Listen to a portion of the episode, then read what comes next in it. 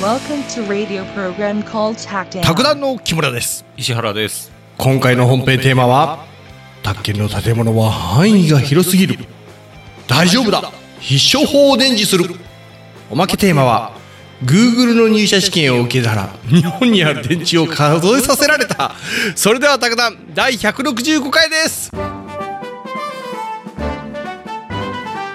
えっと収録日が2023年の4月8日ですねはい宅建の問題を卓談のホームページに上げててほうほ答えれるようにしてるっていう話なんですけどううんやってもらっててねほ誠さんとかね名前入れてもらってたのがね誠さんとううんあと宅建勉強大工さんとうんあと宅建一郎氏さんとうんはい頑張ってましたねありがたいねでもねねえね素晴らしいですわね。これあのあれ名前入れずにでもできるんよねですですです。名前入れずにやってる方が結構多いですけどね。ああ、石原さんの方では、その、数が見れるんだ。やってる人。う。そうですね。ようやくあの、WBC がお落ち着いてね。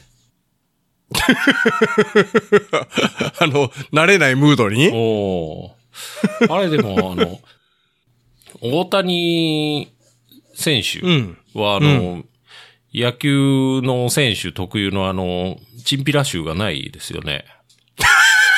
大体野球選手ってチンピラじゃないですか。あの、あれ、清原から始まり、中田そうそ翔うぐらいの。なんかちょっと浅黒く て、ちょっと小太りで、まずね、アスリートが小ぶり、小太りっていうのがすごいですから。で、あのー金のネックレスしてて、みたいな。眉毛が細い。そうそうそうそう。あれはね、どう、なんなのって思うんですよ。その、高校野球って大体丸刈りでしょうん。なんで高校まで丸刈りでやってたのにいきなりチンピラになっちゃうのっていうね。あれ、すごいね。あの、精神の鍛錬とか言うじゃないですか、高校野球も。うんうんうんうんうん。全然鍛錬できてねえじゃんって思うんで すけど。あの、本当にあの、おったんよ。もうあの、その、知り合いの息子さんでね。はあの、高校生で、こうまだこうやってたんよ。うんしかも結構有名なところでい。う。ん。ねえ。そしたらね、なんかあの、その、結局、まあ、その、まあ、甲子園の、まあ、予選ね、敗退で終わって、うん。ねえ、そしたら、やっぱ髪がこう、だんだんこう、なみ、まあ、伸びてくるよね。はい。そう、もう、あの、いい、いいらしいんよ。はい。そしたら、こう、伸びて、セットするようになって、色を抜いて、タバコ吸うようになって。なんか、みるみるうちにこ崩れていくぞって。で、あのーあれなんよ。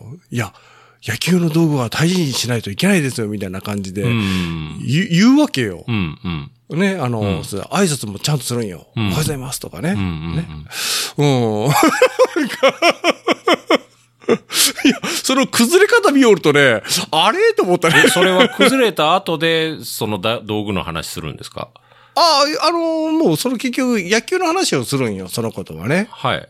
あー崩れた。あ後の話ですかのもう、う、もう崩れた後も。はいあ話するよ、あの、はいい、ろいろ。はいはいあの、で、その話になると、うん。えっ。と、道具は大事にしなきゃいけないっていうっていうことあいや、あのね、聞くんよ。はい。 あの野球勝る子には大体ね、いや、あの、厳しかったとかあー聞くんはいよ、はい部はい活、どうだったはいとか。はいあので、なんか、名門って言われるとこだったら、どんな感じの指導されるんとか、うん。うんとかいろいろ聞きよったら、大体ね、いやいや、もう本当に道具またいだら、もうすごかったっすよ、みたいな感じ言うわけよ。はい。あの、またいだも多いらしいんよ。うん。ねえ、えー、そうなんじゃ、へえって言って、あの、 タバコ浮かしてるわけよ。あ、なるほどね。はいはい。宅建の問題行きましょう。あのね、令和4年の、に行われた宅建試験の50問目をい行こうと思うんです。これ最後ですわ。ただ、あ最後で次すか回まあは残念だな1問目に戻るんですけど、で、1問目の民法に戻りますから、民法ちょっと難しいですから、はい。えーっとね、はい50問ねえーっと、はいちょっとペーパーありますかね、手元もに。う今開いちゃったよ。はい、50問。はい、い来たよきます。じゃあ、まず問題文 から、建築物の構造に関する次の記述のうち、最も不適な、不適当なものはどれか。まあ、おかしいやつ探してよと。はあ、はあうん。で、ね、このね、建物の問題ね、うん。ぶっちゃけね、もはういくら勉強しても、はい。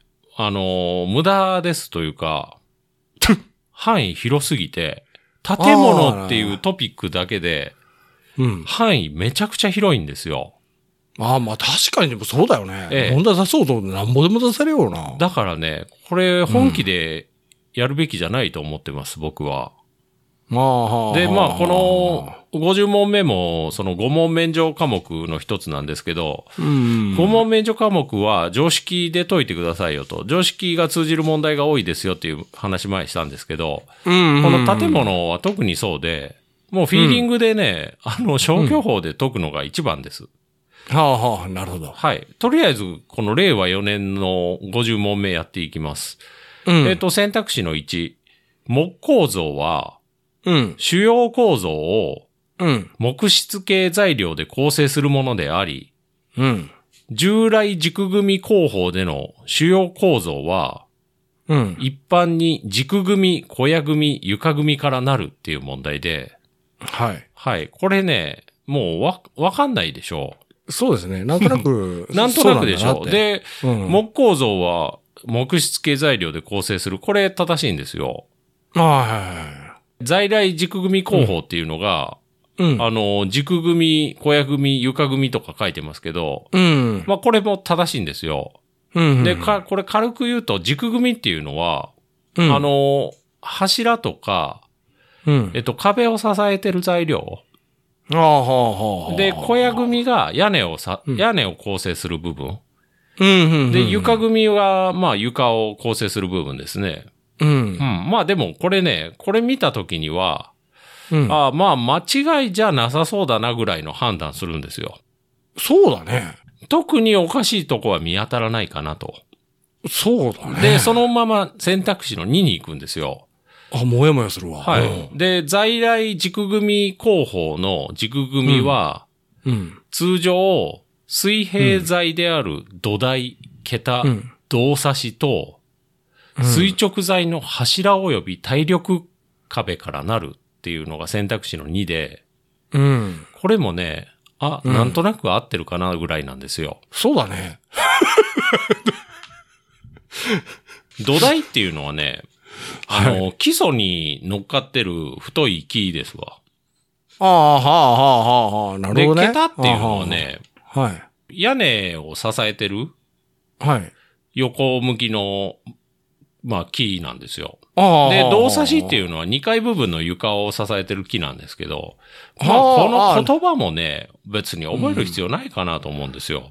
あで、それが水平材ですわね。よ横向きで。あ。ああ、なるほど。で、垂直材っていうと、柱と耐久壁。まあ、その通りですよね。柱と壁ああと。うんはあ、はあ。まあ、これもでも、まあ、うん。あの、間違い、あ変なとこはまあないかなぐらいで流れるんですよ。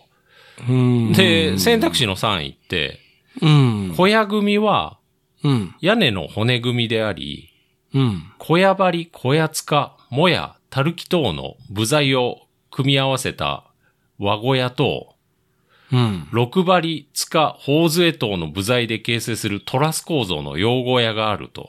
これもわかんないんで すよ。わからんね。ええこれもね、これ屋根の作りはどうなってますかっていう話で、うん。でも和小屋っていうのは、うんあの、梁の上に縦の棒を立てて、うで、んその上に斜めの屋根を乗っけた感じなんですよ。うん。で、一方の洋小屋はね、三角形の、あの、部品をガチッと組み合わせて、うん、三角形のトラス構造を作るんですよ。ははあ、はあ、はあ、はあ、はあ、なるほどね。和小屋の場合は、水平材に垂直材を乗して、そのうちに、その上に屋根を乗せた感じなんですけうんど、うんううんんうん。でもこれもね、あ、まあ、いいかなぐらいで流すんですよ。うん、そうだね。これももう、合ってるんだよね。まあ合ってるかなぐらいでうん合ってるよ。うん。で、選択肢の4行くと、うん。軸組みにうん。仕上げを施す施した壁には、うん。新壁と大壁があり、うん。新壁のみで構成する洋風構造と、うん。大壁のみで構成する和風構造があるが、うん。これらを併用する場合はないっていう問題で、うん。ここでね、うん。気づいてほしいんですよ。うん。なんか違うね。この今までと併。用する場合はないっていうのがまずね、うん。これ併用できるんですよ。ああ。このね、大壁と新壁ってどういうことっていうと、うんうん。柱を外に出すか出さないかの話なんですよ。はい、はあ、はあ、はあ、はあ、はあ、はあ。刀剣コーポレーションの記事行くんですけど、うん。新壁って何ですかと。はい。新壁とは、柱や梁等を見せたまま収める壁のことですよと。うん。で、日本の伝統的な壁の収め方で、本1000年以上前に建てられた神社仏閣のほとんどが新壁作りであると。あほうのー、だから柱が見えてて、柱と柱の間に壁が施してあると。ああ、わかるわかる。イメージわかりますわね。うんで、うん柱がまあ外部に露出してるから、うん。えっと、構造材が空気に触れて、湿度とか温度が調整しやすくて、木が呼吸できる状態にあると。で、で耐久性。とか通気性に優れると。え、耐久性上がるんだ。ううん。本当本当かなって思うんですけど。 こじつけっぽいけどね。うん で、まあ、あの、柱が目に見えるから、うん。痛みとかが早期に発見できる。で、そ れそうそう発見したら手入れを迅速に行うことが可能と。まあ、柱が見えてるかああ、なるほどら。ね。で、まあ、イインテリアの面から言って、うん。あの、木肌の美しさが壁との対比でさらに強調されると。であー、木肌のぬくもりが味のある心地よい空間を作り出すと。 で、ただね、む新壁の方が壁は薄くなる構造なんで、ああ、なるほどね筋替えを入れにくいとか、うんうんうん。あと職人の技術必要する、必要とするから割高になると。ああ、はあ、はあ、はあ。で、これ選択肢見るとね、新壁のみで構成する洋風構造って書いてあるんで、これも逆なんですよ、実は。新壁は和風なんですよ。ああ、はあ、はあ、はあ、はあ。で、もう一個の大壁行きましょうか。大壁は、うん。構造材である柱を壁の中に埋め込むと。うん。今の家ってほとんど大壁なんですよ。ああで、柱が見えないようにるなってる建築物。ほどね。うんうん。で、洋うん室だと柱が見えない大壁仕様が多く、うん。和室は新壁仕様が多いと。ああ、そっかそっか。うん。で、和室のやっぱ新壁だとね、柱見えるから、うん。ああの、綺麗な柱使わなきゃいけないと。あ、だまからあその。分確にねコストかかるんですよね。うんうんうん。一方、あの、ゆ大壁なら、あの、柱中に入るんで、うん。あの、ローコストの材料使えると。うんうんうんうんうんうん。ただね、あの、大壁仕様だけど、はい。大壁の上から柱をつける人とかもいるらしいです。あの、見せ柱、はあ、はあ、はあ、はあ。付け柱っ。て言うんですけど、はあ、はあ。柱風のものをつけて、うん。で、新壁風に仕上げると。和室を。なるほどうね。ん。はあ、面白いな、それ。うん。で、壁の厚みがあるから、断熱材とか入れやすいと。ううんん。ただ、壁の中に結露が発生しやすいっていう欠点もあると。はだから、この選択肢の4は、新壁と大壁の表現も逆になってて、あ。うんで、、別にこれ併用してもいいんですよね。こっちの壁そうはだね新壁で、こっちの壁は大壁みたいなの別にね、あってもそれは構いませんから、うんうんうん。これに気づけるか気づけないかっていうとこですね。なるほど。はい。こういうのがね、もう、か、建て、あのーこの建物の問題はそんなのばっかりで、だいたい例年50問目が建物に関する知識問われるんですけど、へえ。令和3年の10月に行われたやつ行ってみましょうか。はえっ、と、鉄骨構造は主要構造の構造形式に、い。うん。トラス、ラーメン、アーチ等が用いられ、はい。高層建築の骨組みに適していると。はまあこれ正しいんですよ。うん。、で、まあ次行くと、鉄骨構造の床は、うん。既成気泡コンクリート板、プレキャストコンクリート板等で作られる。まあこれも正しくて。うん。でね、鉄骨、あ、選択肢の3がね、鉄骨構造は、うん。耐火被膜や鋼材の加工性の問題があり、うん。現在は住宅、店舗等の建物には用いられていないっていう選択肢で、はいや、鉄骨構造普通に使うでしょっていう話なんですよ、これ。。そうだね。だからこれ選択肢の3が誤りで。うんうんうんうん。で、まあ選択肢の4もついでに行くと、鉄骨構造は、工場、体育館、倉庫等の単層で大空間の建物に利用されている。これ正しくて。だから選択肢の3がこれ誤りなんですよね。おー。わりかしちゃんと考えれば出るね。これそうなんですよ。この令和2年の12月も行ってみるとね、うん。基礎は、高、硬質、硬い質ですね。硬質の支持地盤に設置するとともに、うん。上部構造とも健康に緊結する必要がある。まあこれ正しいんです。うん。うん。これ選択肢の2番行くと、うん。木造建物を耐震、耐風的な構造にするためには、うん。できるだけ建物の形態を単純にすることが適切である。まあこれも正しいんですよ。うん。で、選択肢の3。鉄骨像は不燃構造であり、人生が大きいことから、人生っていうのは粘りですね。うん。うん。鋼材の防錆処理を行う必要はないっていうので、うん。これ、いや、鉄錆びるから防錆処理いるんですよね。で、うん防錆と人生って全然関係ないんですよ。うん。人生とか不燃は関係なくて、うん。だからこれも。も選択肢の3が誤りですね、と。うん。で、まあ、ついでに選択肢の4行くと、近年コンクリートと鉄筋の強度が向上しており、うん。鉄筋コンクリート像の超高層共同住宅も見られる。まあ、これ正しいですわ。うん。これも常識的ですね。だね。うんあの、今聞いてて、あ、答えれるなと思ったう。ん。もう一個行きましょう。これちょっとあれかな。えっとね、はい。令和2年のうん。 10最月近だね。のやつね。うんえっ、と、誤りの選択肢選べで、誤りだけちょっと行くとね、うん。直接基礎の種類には、うん。形状により、うん。柱の下に設ける独立基礎。うん。で、壁体、壁ですね。うん。壁等の下に設けるベタ基礎。うん。建物の底部全体に設ける布基礎があるっていう問題で、うん。これベタ基礎と布基礎が逆になってるんです。ああー、はいはいはいはいはい。ベタ基礎は建物の全体なんですよね。はあはあはあ。ここに気づけるかどうか。ああ、なるほどね。ベタ基礎だとね、全体をコンクリートで構造を作るんですよ。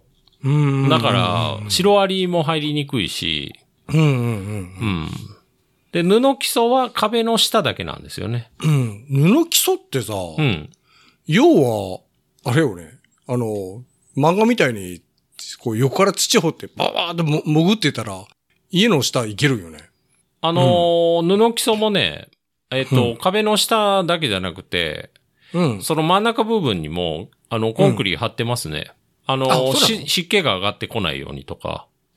へえ。あ、そうなんだ。うん。だから、そのコンクリがあるからいけないとは思いますね。はああ、まあ湿気がな。うん。うん。ああ、そっかそっか。あと、令和1年の50問目だとね、誤りのだけ行くと、はい。耐震はうん。建物の強度や粘り強さで地震に耐える技術であるが、うん。既存不適格建築物のうん。地震に対する補強には利用されていないっていう問題で、うん。これ誤りで、うん。まあ、すでに建ってる建物に対してうん。耐震できますかっていうことなんですけど、小学校とかちょいちょいやってますよね。うん。うん。耐震のリフォームを。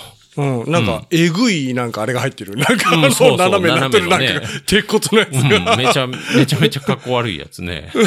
あれすげえよね。うん。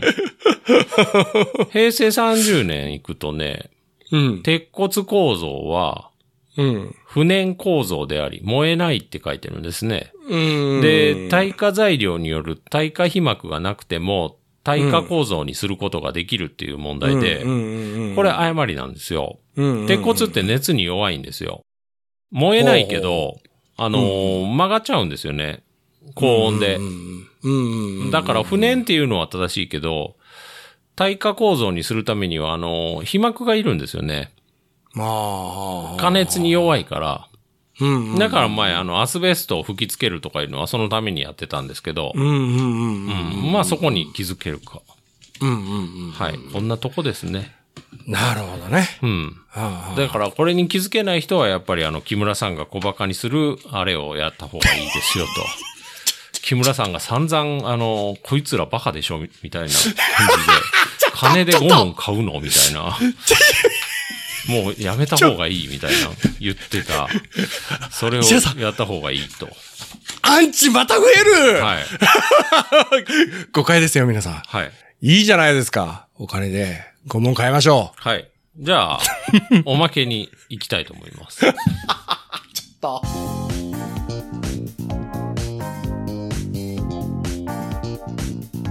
あのーよくね、面接でね、こんなの言われたっていう話が出てくるんですけど、はあの、日本にどれくらいの電柱があると思いますかって言わ、聞かれたと、面接であ。はで、木村さんならどう答えますわそういう。 ケトかりませんってえ言いますー、もしくもしくは。、それはどういう意味で聞いてるんですかって 聞き返す か、もしくは無視するか。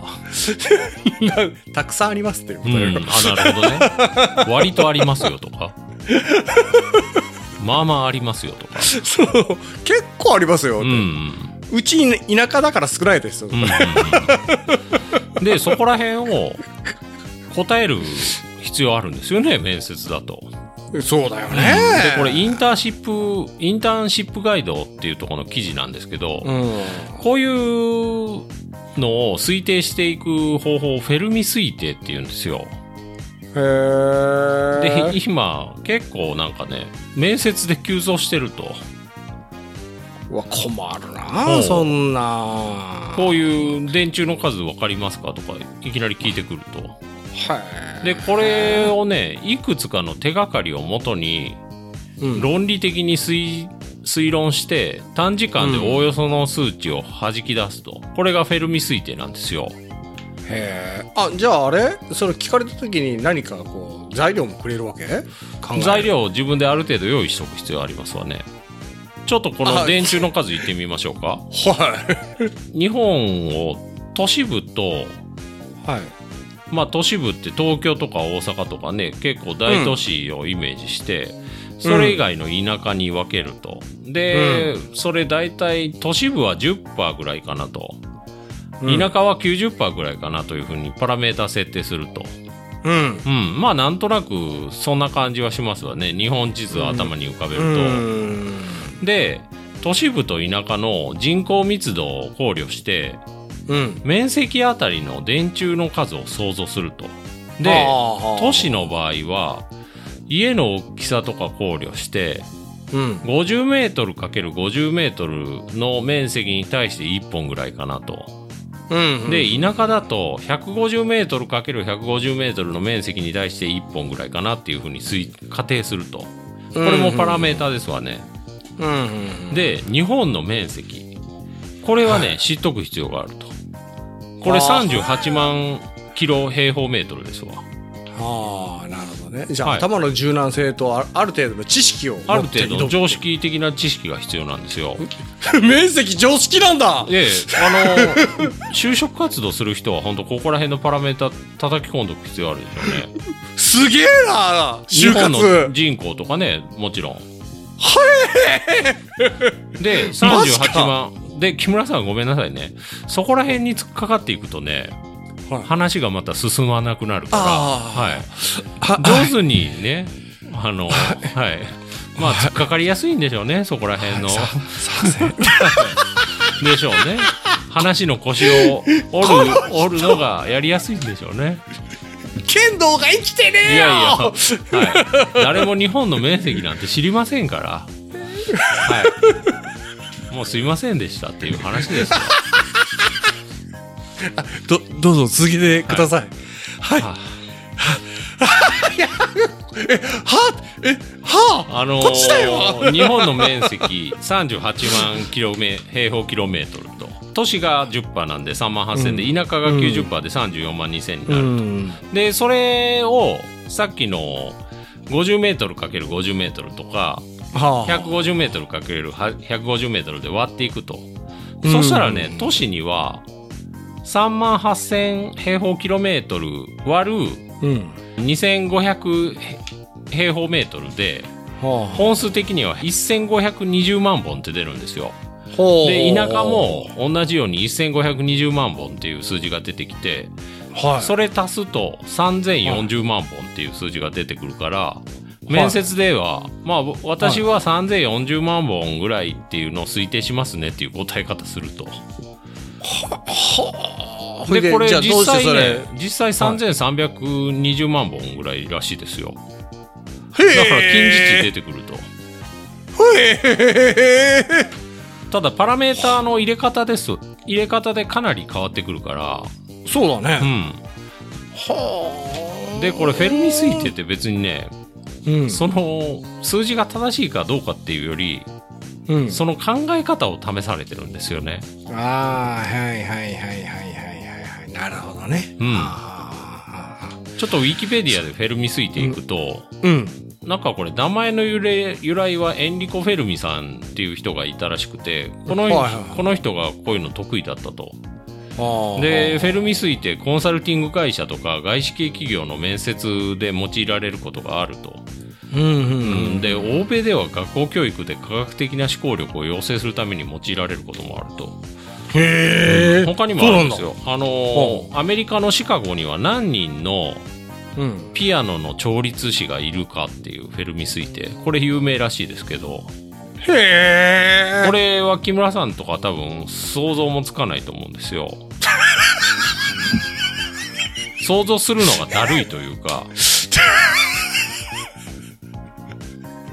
100人ああでそのなんで100人ですかっていうのを説明していくのを試されてるんですけど、すげえな、うん、でこういうのもねまあこれあのフェルミさんうがんシカゴにいたかなんかでねシカゴのこの話よく出るみたいでへえシカゴの人口をうんまず300万人ぐらいですよと、ここら辺はだから知識として知っとく必要あるんですよね。まあこれあのアメリカの話なんでは我々はもちろんシカゴの人口とか全然知らないんですけどいまた木村さんさんつっかかってきそうなんですね。シカゴの 人口300万えーとか言って誰が知ってんのとか言いそうなんでもうさっき言っときますけど。いやもう常識ですよ、はい。まあ、みシんなカ知ってゴまのすよ人口300万人とする と。で、まあ、ここからパラメーター大体想像つくんですけど、は1世帯あたりの人数を平均3人程度と仮定するあと。はうん、まあそんなもんかなと。あはあで、ピアノの保有率を大体10%ぐらいかなと。だから10件に対して1台ぐらいピアノあるんじゃないのと。へで、ピアノ1台の調律は平均して1年に1回行うとすると。えはいで調律師がピアノを調律できるのって1日3台ぐらいかなというふうにはあ設定すると、はあで調律師は年間250日働くと、はあそれで割っていくとね人口割るうん1世帯あたりの人数3人やると世帯数が100万世帯ぐらいですねって出るんですよ、うんうんでそれに対して10%のピアノがあるから10万台ぐらいピアノがあるとシカゴにはうん10万台年間やられてて1回ですから1年に1回っていうパラメーターなんで、うん年間に10万件調律を行うとうんうんその調律を1日3台できるとしたらうんうん1年に750台調律できるんですよねほうほうほうほそしたら10万件を750で割ったらうほううん130と出るとほうほうだから大体130人ぐらいじゃないですかっていうふうに答えるああなるほどとねでまあこれ実際97人ぐらいって推定されてるらしいですけどね 石田さん僕すごくないですええそうですねえうえんだからただえなんで100人と思うんですかって言われたらいやなんとなくって答えちゃダメなんですよああまああのシカゴのね人口から出しましたそようそうそうそう それをあのいかにもあのいかにもそれっぽく言うっていうのがね試されてるんです よ本当にこれ石田さん得意なやつじゃねそうかもねもう、ねえ嘘をそれっ800ぽをく言うとそれっぽく言うあーはい、本当得意じゃんこれ他にも問題どういうの出るっていうとね、うんあのラーメン屋の1日の売り上げはどのくらいだと思いますかとざっくりした問題なんですけどでもこんなのだったらはっきり言って答えないですからそうだね本当にね、うんそれっぽく言った方がいいですよ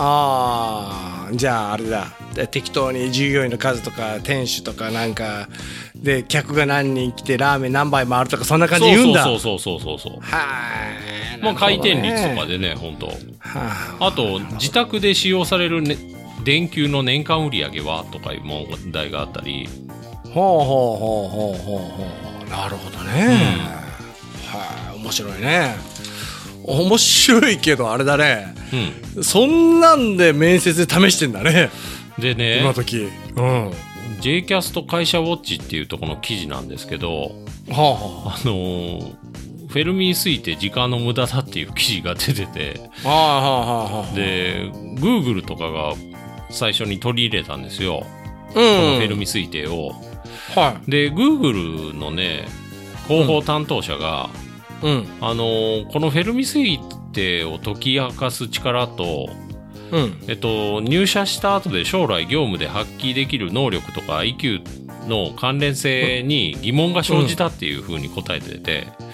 だからあーあんまり関係ないと。 フェルミ推定上手かどうかと仕事ができるかどうかは。それあれだねフェルミ推定がすごく良くて、Google に入社した人ちょっと微妙だね なんか いや、実際微妙だったんで高しょうね、おそらく。うんあいつ入社の時めっちゃ、あの、 えええこと言っとったけど、そう光り輝いてたのにそうなんか入っ全然ダメじゃんみたいな。そうでフェルミ推定ってグーグルだけじゃなくてマイクロソフトとかあとウうんォルマートとかグローバル企業の採用試験に結構取り入れられてたとあそうなでんだちょいちょいね本当、ん昔から出ててねあのビル・ゲイツの浴槽、浴室を設計するとしたらどうするどうしますかみたいな問題出したりマイクロソフトがへあとはバスの中にあのゴルフボールを敷き詰めたら何個入りますかとか。 で、これを答えれるっていうのは、ーうん地頭力が試されてるっていう話だったんですよ。ああはいは日本でもこれ流行になって、いはいうん地頭力を鍛えようみたいな本が出てたと。はあはあはあはあはあで、ただ日本では今まだまだやってるみたいですね。ああだいおまあだいぶ遅れて入ってくるから ねそうそうそうそうそう。なるほどねツイッターとか見ててもね、うんこういうのでちょいちょい大喜利状態になってて、はい例えば、このボールペンを1000円で売る方法を考えてくださいとか、うんそういう入社問題が出て、そしたら、その面接官に対して、うんあなたも年頃の娘さんがいますよね。娘さんに何かがあったら困りますよねとかいうふうに脅すとか、だから1000円でえ買えと。ああそういう大喜利になっちゃってると。ああなるほどな、まあ入社試験とかも難しいですよね短時間のうちに相手をこう見極めてそうだうねん本当ねあの、うん第一印象と違うなっていう人結構いますからうんあの割かしあの大きな会社で面接とかすっごいいろいろ試験とかやってうん。入ってるけどうん。ねえけすごい窓際族になってるような人もおるわけだからうん。まあそれ会社から結局ね、うんあのちょっとその良くないなと思われてそっちの方に追いやられてる人がおるわけじゃけ、うん。あの面接の時のパフォーマンスとはまた違ったんかなとは思うけどねん。そうですわね。うんうん。さっきのさ思うのはあの伊勢田さんあのなんかお誰かが言われたんよなんか世界はオタクが作っているみたいなうん感じで、であのおオタクの人ってねなんかね頭の中がすごいこういろいろ思ってたりするんだけど思っその思ったことを言葉にするのが下手くそな人が多いらしいんよ。うん。であのー結局ほらあの人は喋らないあの何も自分の意思を言わないってでも言わないけど思ってないかって言ったらそうじゃなくて考えてるいろいろと。うんうんねだからあのその言えない言葉にするのが苦手だけど頭の中ではすごい宇宙みたいな想像してるような人もいるわけで、 うん。うん、さっきのほら、えー、と面接が苦手でもねうん。うん。入社したらすごいこうパフォーマンスを発揮できる人もやっぱり世の中にはたくさんおるんじゃないかなと思って、うん。なるほどね。だけ今ほら結局対面じゃなくて自分のペースで仕事ができたりするわけじゃけ、うんそういった人たちがパフォーマンスをこう発揮しやすい世の中になってきてるのかなとは思った。なってないでしょ。 あのー前よりはだいぶなってんじゃないかな。なってますかね。もう、うんそうですかね。昔よりはもう木村さん、うん適当なこと言ってますよ ね。昔よりは。うん、僕適当ですから。そうです よね。よくちょっとよくわからない。はい。うん、ちょっとあのはいはいは、また、なまんかた雰囲気増えるが、でいい方に、いい感じにしようとしてますよね、なんか。うん、ちょっといや、もうまたんじ、いや、もうさっきの剣道の話からもう僕ね、離れられなくて。 剣道はね、やめといた方がいいですよ、本当剣道関係者の人には申し訳ないですけど。 あれ、それでね、剣道の悪口もうちょっと言うとね、あの、剣道の大会みたいなのを、毎年、大人のやつですよ。都道府県の持ち回りでやってるんですけど、お必ず主催の県がね、優勝するっていうのあるんですよ。嘘だからね、あれ審判もね、もう恣意的なんですよ。非常に。剣道本の当に審判とか超むずいですから、本当あいや、あの、あれじゃん。あの、もう、ほんすごい、刹那でし、この勝負が決まるっていう。うん、うん。で、結局、あの、絶対的な勝者がいない世界とかなんか前、うんうん、そうです。あれ、叫び声で決まりますから。 ギョエーとかいう、おめんっていうね。斬新とか言いますから。あの、打った後の斬新が必要だとか言って。いや、残ってるよ。そう、でもね、気持ちはそこ残って るよ。剣道、あの、剣で相手を切る勝負なのに、切った後は知らねえよって話なんですけど。本当叩いた後で叫ぶやつとかいますから、コテー、おこて、おこてこてこてみたいな。ああ、見る見る。うん。どうなんて思いますよ。本当に。 でもあの、キエーとかいうのはあれだろ、気迫で相手を押すんだろ。その、そうでしょ、こいつやべえっていうのでね。え、静かにやってる人いんの知ら知らないですけどねあれはねよくあれよくないですよ本当 にだって主催の県が毎回優勝するんですよ苦情来るこ高わ。知県でやったら必ず高知県が優勝するとでぎ来年岐阜だねって言って岐阜でやったら岐阜が優勝するんですよ、で、みんな、普通にそれをやっていってる。そう。ほー。よくないすっげえ。でも、でもね、なんかね、あの、警察っぽさを感じた。うんそれはあるでしょうね大体警察関係者ですから剣道やってるやつう剣道、柔道多いよね。ん警察関係者ね。多い。 はいもうね、今、剣道してる人、剣道をそしんなて俺るしてる人には申し訳ないです。本う当んに競技人口的にどうなんだろういね。やー、知らないですけどね。だいぶ減ってそうなあ感れじがするまけどたね、まあまあいいですわ、もう。あのー終わりです。はい。ぼやぼやする。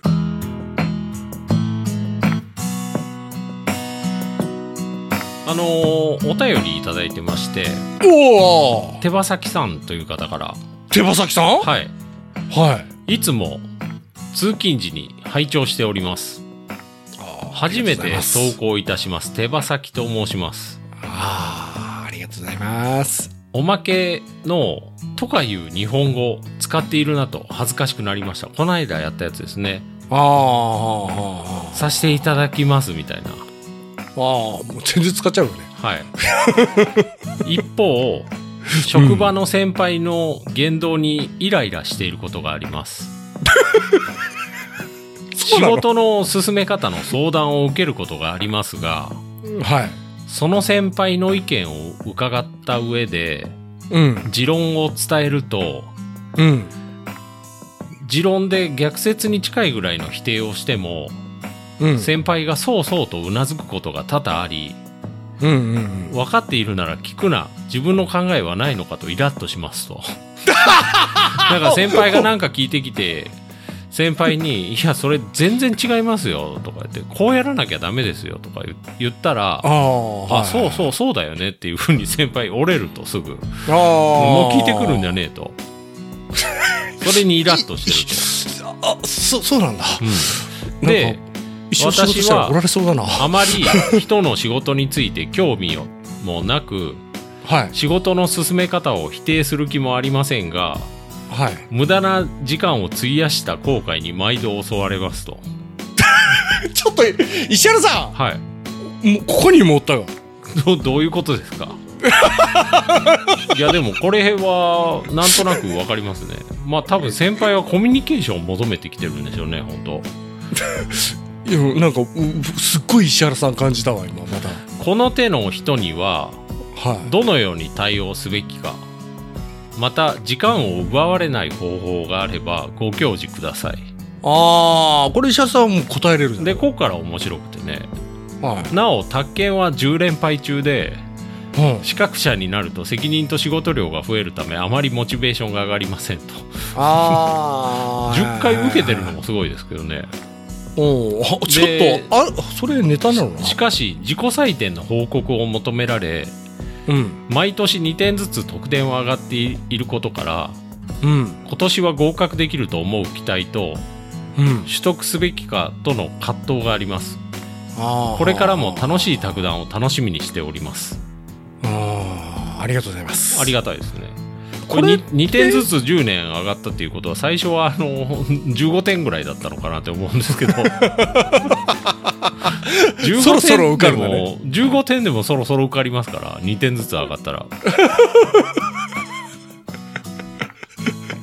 不動産関係に勤めてる方だよねうん木村さんがああののバカにしてた素晴らしい仕事で不す動産関係に勤めてて5点免除使うやつバカでしょっていういやいやいやいやいやいやいや5点免除いいじゃないですか、は剣道も最高ですよいうんね 今もう必死なんですから僕さフォローがあのーこれはあれでしょうねいやなんで聞いてきたのっていうやつでしょうね逆にね全然聞かないやつもいるんですよこあーうこれこれこれどうするどうすればいいのって聞いてきてあこれはこうやればいいんですよって言ったら、うんうんいやでもそれじゃあどう どうとかこうとかって反論しだすやついるんですよああもう結局答え決まっててね、うんで相談するふりなしてなあのーあれだよねあのそう賛同得ようとすよううんとするパターンだね、うんイライラするでしょうね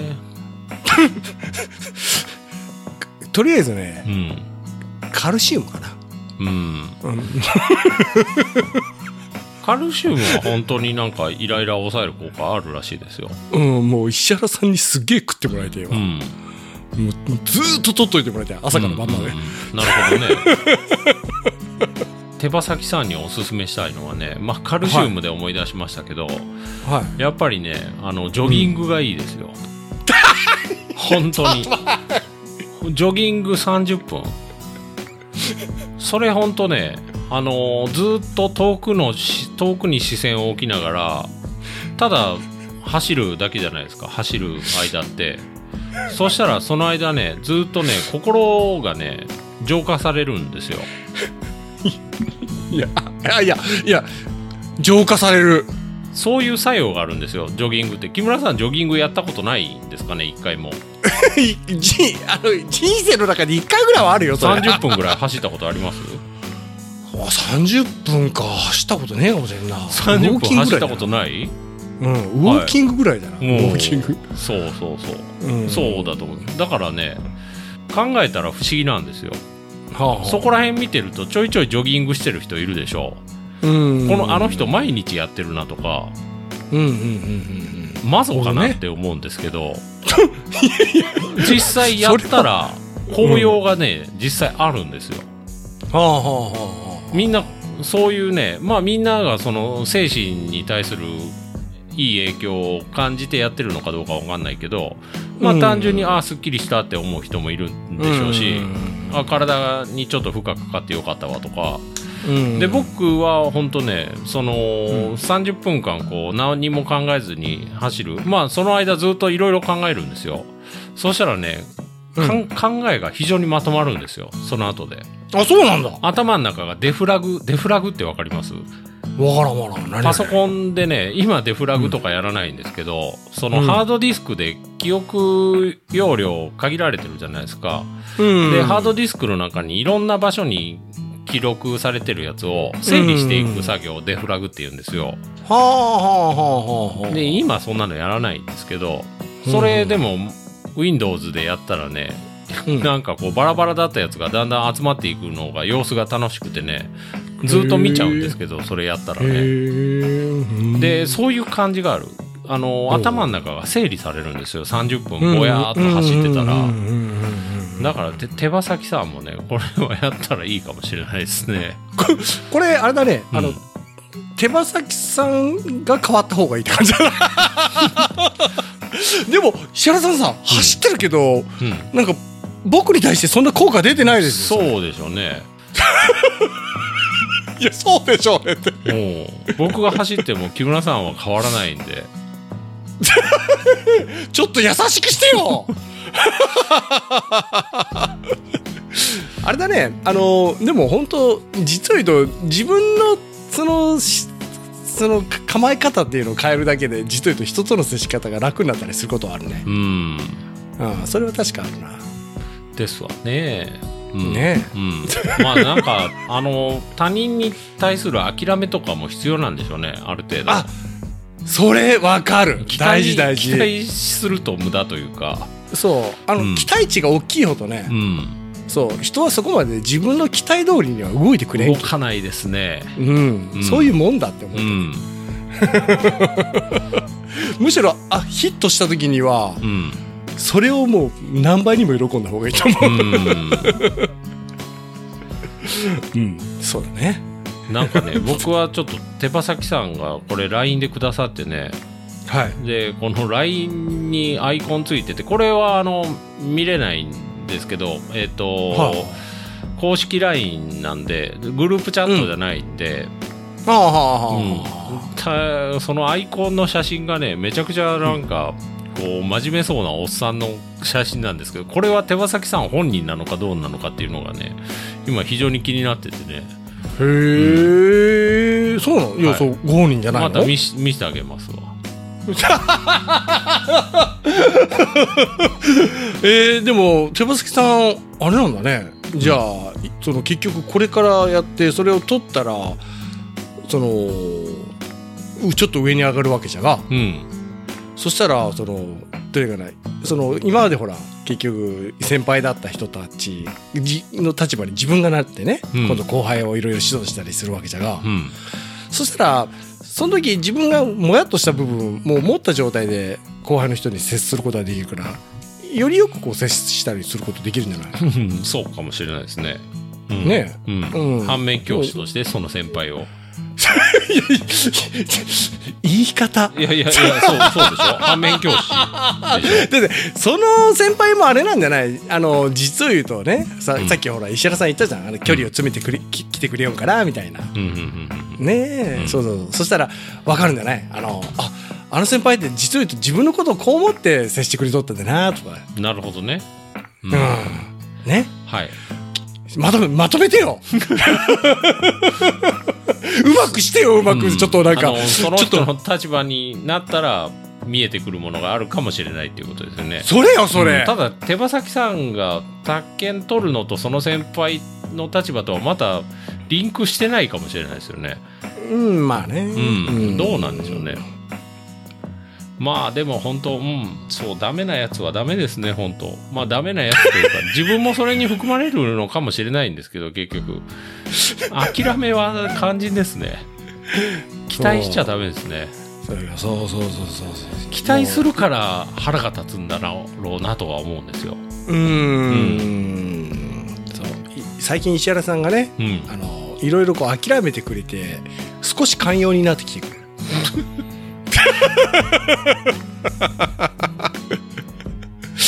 木村に対しても少し寛容になった。おーああそれは期待しちゃダメでしょうね、 木村さんに。言い方言い方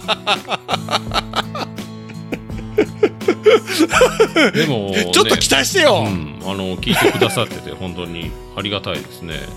ね、うんありがとうございます、はい、ありがとうございまは初だよねす。そうです、そうです、そうです。ねえ、はい嬉しいな、うん、これからもよろしくお願いします、じゃあ締めちゃいますよいやけ剣道いいですよね、うんはい剣道皆さんややってくださいね変量はいいですよ。剣道いいですよねはいうんはい 今回もお聞きいただきありがとうございました皆様からのお便りをお待ちしています配信予定とお便りの宛先はホームページでご確認くださいでは次回もポッドキャストでお会いしましょうさよならさよなら。